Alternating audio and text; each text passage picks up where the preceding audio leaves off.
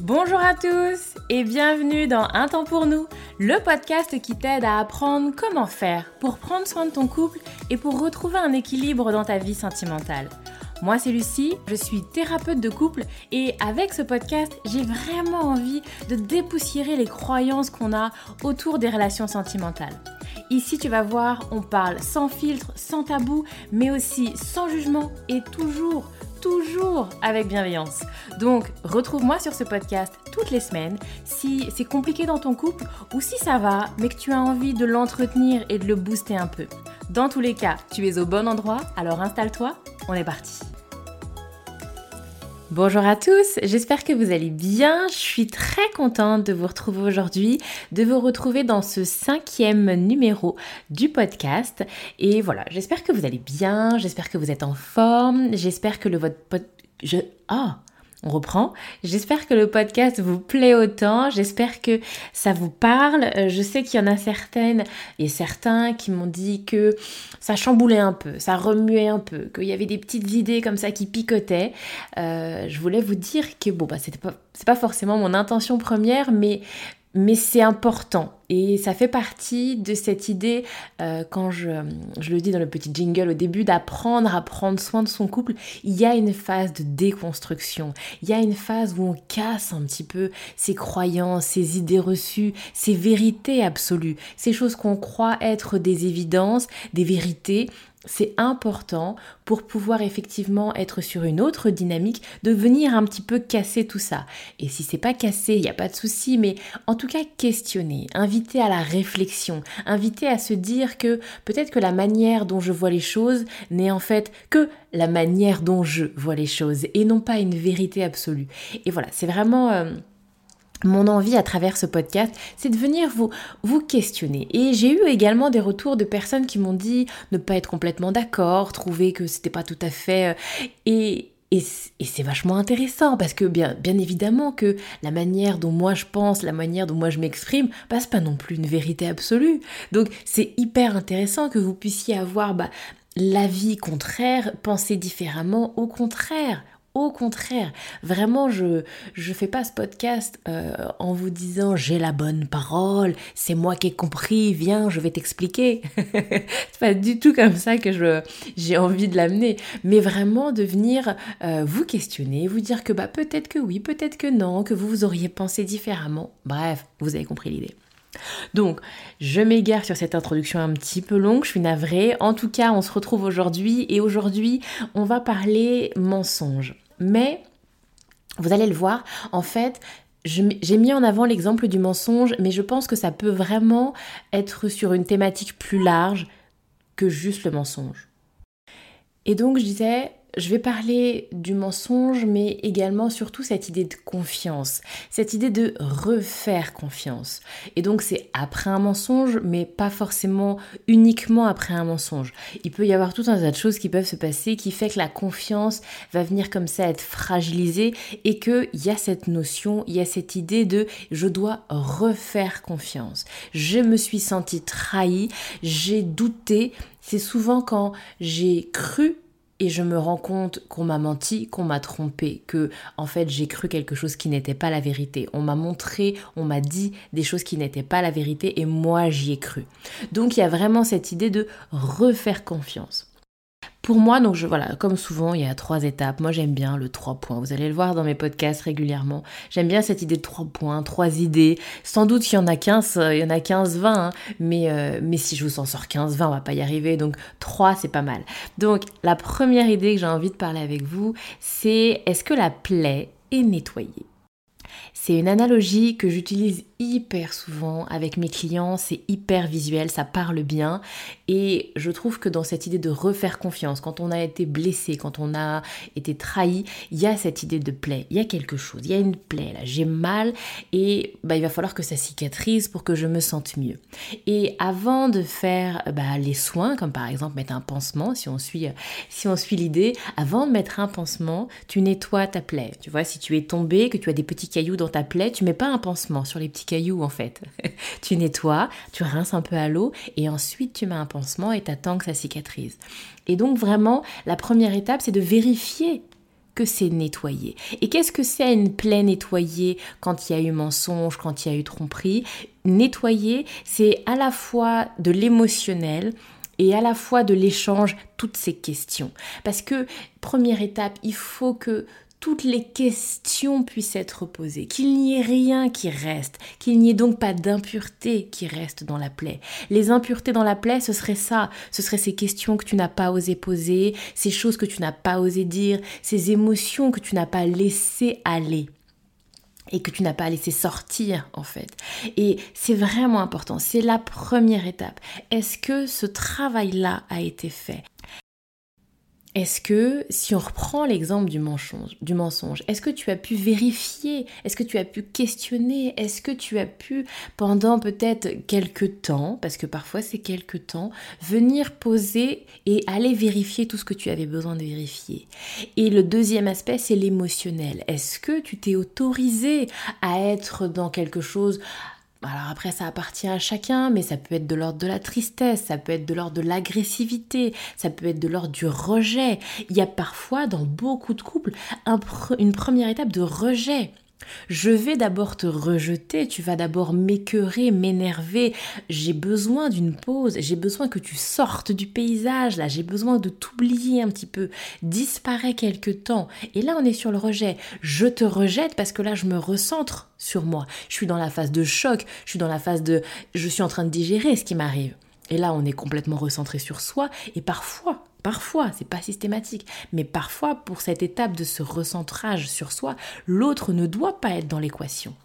Est-ce que tu t'es autorisé à ça? Est-ce que tu t'es autorisé à dire à l'autre Va-t'en un petit peu, laisse-moi quelques heures, laisse-moi quelques jours, j'ai besoin de temps là pour moi? Parfois, je vois trop de personnes qui ne s'autorisent pas ça. Et donc, si tu t'autorises pas, eh bien, ça reste en toi. Ces, ces émotions non communiquées, ces questions que tu n'as pas posées, elles vont pas disparaître par magie. Elles vont donc rester en toi et ça va faire quelque chose de complètement inconfortable. Et effectivement, s'il y a encore des impuretés dans la plaie, si les choses ne sont pas bien bien nettoyées, alors c'est plus compliqué de refaire confiance. Si tu as encore des questions, s'il y a encore des choses pas claires, s'il y a encore des doutes, effectivement, c'est compliqué de refaire confiance. Donc ça, tu vois, c'est à mon sens la première étape. La deuxième étape, j'ai envie que tu t'interroges, j'ai envie que tu te questionnes. Est-ce que tu peux? Est-ce que tu peux? Et est-ce que tu veux accepter cette idée que l'autre, il n'est pas infaillible? Et ça, c'est des choses qui peuvent t'aider. Cette idée que... Euh, est-ce que je suis OK avec ça? Est-ce que je suis à l'aise? Qu'est-ce que tu penses de cette idée? Tu vois, j'aimerais que tu te l'imprègnes un peu, ce questionnement. Est-ce que je peux et est-ce que je veux accepter que l'autre n'est pas infaillible? Comment tu te sens avec cette idée-là? Et questionne-toi, est-ce que moi-même je suis infaillible? Est-ce que ce que l'autre a fait, pas forcément la même chose, mais cette idée de l'autre a été faillible, est-ce que c'est quelque chose que moi aussi je pourrais vivre? Est-ce que c'est quelque chose que moi aussi ça pourrait m'arriver? Et ces questionnements-là, ça va permettre de te mettre un peu dans les baskets de l'autre. Parce que souvent, quand l'autre a menti, alors il est méchant, il est pas beau, il est vilain, il est monstrueux, il est horrible, c'est lui le mal et moi je suis la victime. Et de te dire, ok, est-ce que moi aussi, des fois, ça m'arrive d'être faillible? Est-ce que moi aussi, ça pourrait m'arriver? D'être d'être faillible Est-ce que c'est quelque chose, je peux me mettre un peu dans ces baskets Est-ce que c'est quelque chose qui pourrait m'arriver? Si on prend l'exemple du mensonge, peut-être pas le mensonge, peut-être que le mensonge, c'est pas quelque chose qui va résonner chez toi et que toi t'es hyper au carré et qu'il n'y a pas de mensonge qui sortent de ta bouche. Bravo à toi d'ailleurs, peut-être. Mais dans ces cas-là, prends pas le mensonge. Mais est-ce que sur d'autres choses, est-ce qu'il ça t'est déjà arrivé sur d'autres thématiques ou sur d'autres actions? De toi aussi, euh, parfois effectivement, avoir un comportement qui ne te ressemble pas tout à fait, avoir pris des décisions que tu regrettes après. Voilà, est-ce que toi aussi ça t'arrive parfois euh, d'être faillible? Et donc effectivement, cette, cette étape-là est à mon sens très intéressante pour pouvoir rester dans une forme de lien avec ton partenaire et euh, te mettre un peu dans ses baskets. Moi, je pense que c'est quelque chose, une première démarche qui peut être intéressante. Et donc de se demander, est-ce que je suis à l'aise avec cette idée? Qu'est-ce que j'en pense de, de cette notion d'infaillibilité? Et une autre question que tu peux te poser aussi, c'est quel est mon seuil d'exigence? Et là, c'est personnel. Hein. Ne regarde pas dans les magazines, ne demande pas à ta copine, ne demande pas à ta voisine. Là, c'est personnel. Quel est toi ton seuil d'exigence par rapport à toi, par rapport à l'autre? Qu'est-ce qui est OK pour toi? Quelles sont les attentes que tu as euh, par rapport à ton partenaire? Est-ce que toi tu attends d'un partenaire qu'il soit au carré et que par exemple le mensonge c'est zéro? Tu vois? Est-ce que tu es dans cette exigence-là? Ou est-ce que bah si tu prends le temps d'y réfléchir, si tu prends le temps de te poser un peu, eh ben tu dis qu'effectivement, oui, tu peux reconnaître une certaine forme de souplesse, tu peux reconnaître que toi aussi, il y a des fois, t'es pas toujours très réglo sur certaines choses, tu vois, et d'aller comme ça venir un peu questionner ton seuil d'exigence. Qu'est-ce qui est OK pour toi et qu'est-ce qui n'est pas OK pour toi? Encore une fois, je suis pas dans l'idée de te convaincre d'aller à droite ou d'aller à gauche, mais je suis dans l'idée de te questionner et de venir un petit peu réfléchir avec où est-ce que toi t'en es et comment tu fais ta tambouille un peu interne avec ça. Et enfin, aussi l'idée que j'avais envie de partager avec toi, c'est l'idée d'accepter et je sais que c'est difficile, mais quand il y a eu tromperie, quand il y a eu mensonge, il y a, à mon sens, de manière systématique, cette idée d'accepter que tu vas vivre pendant un, pendant un temps avec une confiance bancale. Et c'est OK. C'est cette idée de dire que la confiance, euh, un peu comme une jauge, tu vois. Ma jauge était au max, elle est redescendue tout en bas. Non, elle ne va pas remonter au max en un claquement de doigts. C'est pas comme ça, ça marche pas comme ça, c'est pas magique. c'est pas juste j'appuie sur un bouton et ça y est, ça se remplit. Non. Ah non, non, non, c'est normal. Donc, c'est cette idée que, effectivement, c'est pas instantané. Et que, alors, et c'est parfois douloureux parce que la baisse de la jauge, la perte de confiance, ça, ça peut être instantané. Ça, ça peut être en une fraction de seconde. Un geste, un mot, une pensée, quelque chose, et là, boum, toute ta confiance redescend et ça se retrouve à zéro en un claquement de doigts, on est d'accord. Mais pour la regagner, là effectivement ça prend du temps. Ça dépend des individus, ça dépend de ce qui s'est passé, ça dépend de ton histoire personnelle, mais bien évidemment que ça prend du temps. Et c'est ok, c'est normal, il n'y a pas de souci là-dedans. Il faut donc avoir une part d'acceptation que oui, tu sais, c'est cette idée que tu as pris la décision j'ai pris la décision de refaire confiance à nouveau. Mais pour l'instant, on n'y est pas encore. C'est vraiment en plusieurs étapes. Il y a la première étape où tu conscientises les choses. J'ai pris la décision de faire confiance. Mais c'est pas pour autant que le doute est toujours c'est pas pour autant que le doute s'en va en fait. Oui, il y a encore du doute. Oui, c'est pas encore hyper clair. Oui, c'est encore ça pique encore un petit peu. Mais au niveau du mental, j'ai pris la décision de refaire confiance. Et donc, à mon sens, pour moi, il est primordial de, pendant cette phase de confiance bancale, essaye de ne pas toucher à la plaie, ne touche pas au pansement, tu vois, pour revenir sur l'idée du départ. Arrête de tripoter le pansement que tu viens de mettre. Tu as nettoyé la plaie, tu as mis un pansement, tu refais une confiance bancale, c'est pas encore complètement cicatrisé. C'est encore l'étape du pansement. Et si tu t'amuses à toucher le pansement toutes les 10 secondes, alors ça va prendre plus de temps à cicatriser. Et donc, c'est cette idée que si tu reviens sans cesse sur les choses, si tu re-questionnes encore et encore, si tu passes ton temps à poser des questions à l'autre, ou même toi à te faire des films, à t'imaginer, à te projeter. Alors tout ça va venir entretenir les choses et ça te permet pas. Tu tripotes le pansement, là tu tripotes le truc. Et ça ne permet pas une cicatrisation optimale. Donc tu vois, c'est vraiment ça à mon sens, les étapes que tu peux traverser, les étapes, les idées, les étapes qui sont importantes à avoir en tête quand l'autre a menti, quand l'autre a trahi, quand l'autre a trompé. Petit 1, est-ce que la plaie est nettoyée Petit 2, cette notion d'infaillibilité à questionner. Et petit 3, cette idée de confiance bancale qui va rester un peu avec toi quelque temps. Alors Parfois, on me demande combien de temps. Combien de temps est-ce que je suis censée galérer avec une confiance bancale? Combien de temps est-ce que ça va prendre pour qu'à nouveau je puisse lui faire confiance et me sentir à l'aise? Écoute, je n'ai pas de boule de cristal. je suis navrée pour toi, j'ai pas de boule de cristal. Et effectivement, ça va dépendre de chacun. Et ça va dépendre également bah, de si tu tripotes le pansement ou pas. Est-ce que tu prends ta décision Et alors, attends, non, excuse-moi, il manque un troisième plan. Ça va dépendre de l'autre aussi. Comment est-ce que l'autre il se comporte? Est-ce que l'autre il est dans une euh, idée de te rassurer? Est-ce qu'il est dans l'idée de t'aider à regagner confiance? Ou est-ce qu'il participe pas à ce cheminement et qui te laisse te débrouiller avec ça ou parfois au contraire qu'il y a encore des doutes, il y a encore de l'ambiguïté, il y a aussi parfois des personnes, on l'a vu dans le podcast précédent, qui jouent un peu avec cette, cette notion d'ambiguïté. Donc après ça va dépendre aussi, c'est une danse un couple, hein. c'est pas forcément que toi et ce que toi tu mets en place et tes actions. Ça va dépendre aussi de ce que te renvoie ton partenaire. Mais en tout cas, effectivement, cette notion de combien de temps ça prend, ça dépend de chacun.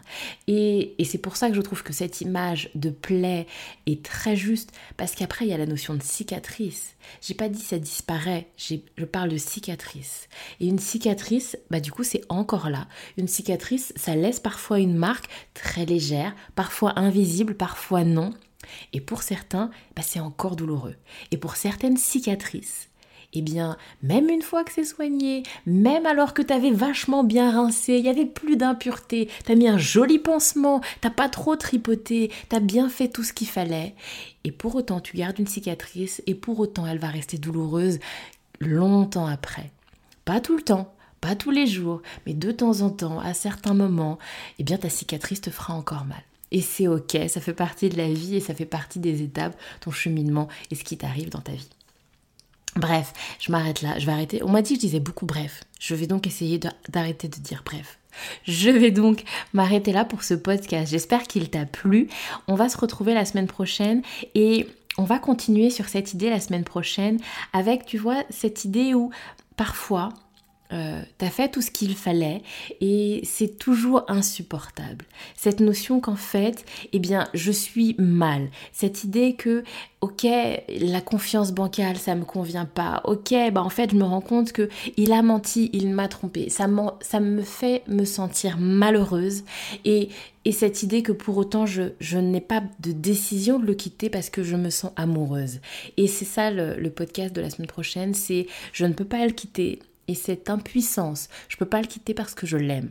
Cette notion de je, je me sens dans une impossibilité de le quitter parce que j'aimerais le quitter, mais je m'en sens incapable parce que je suis amoureuse de lui et donc je ne peux pas le quitter parce que je l'aime.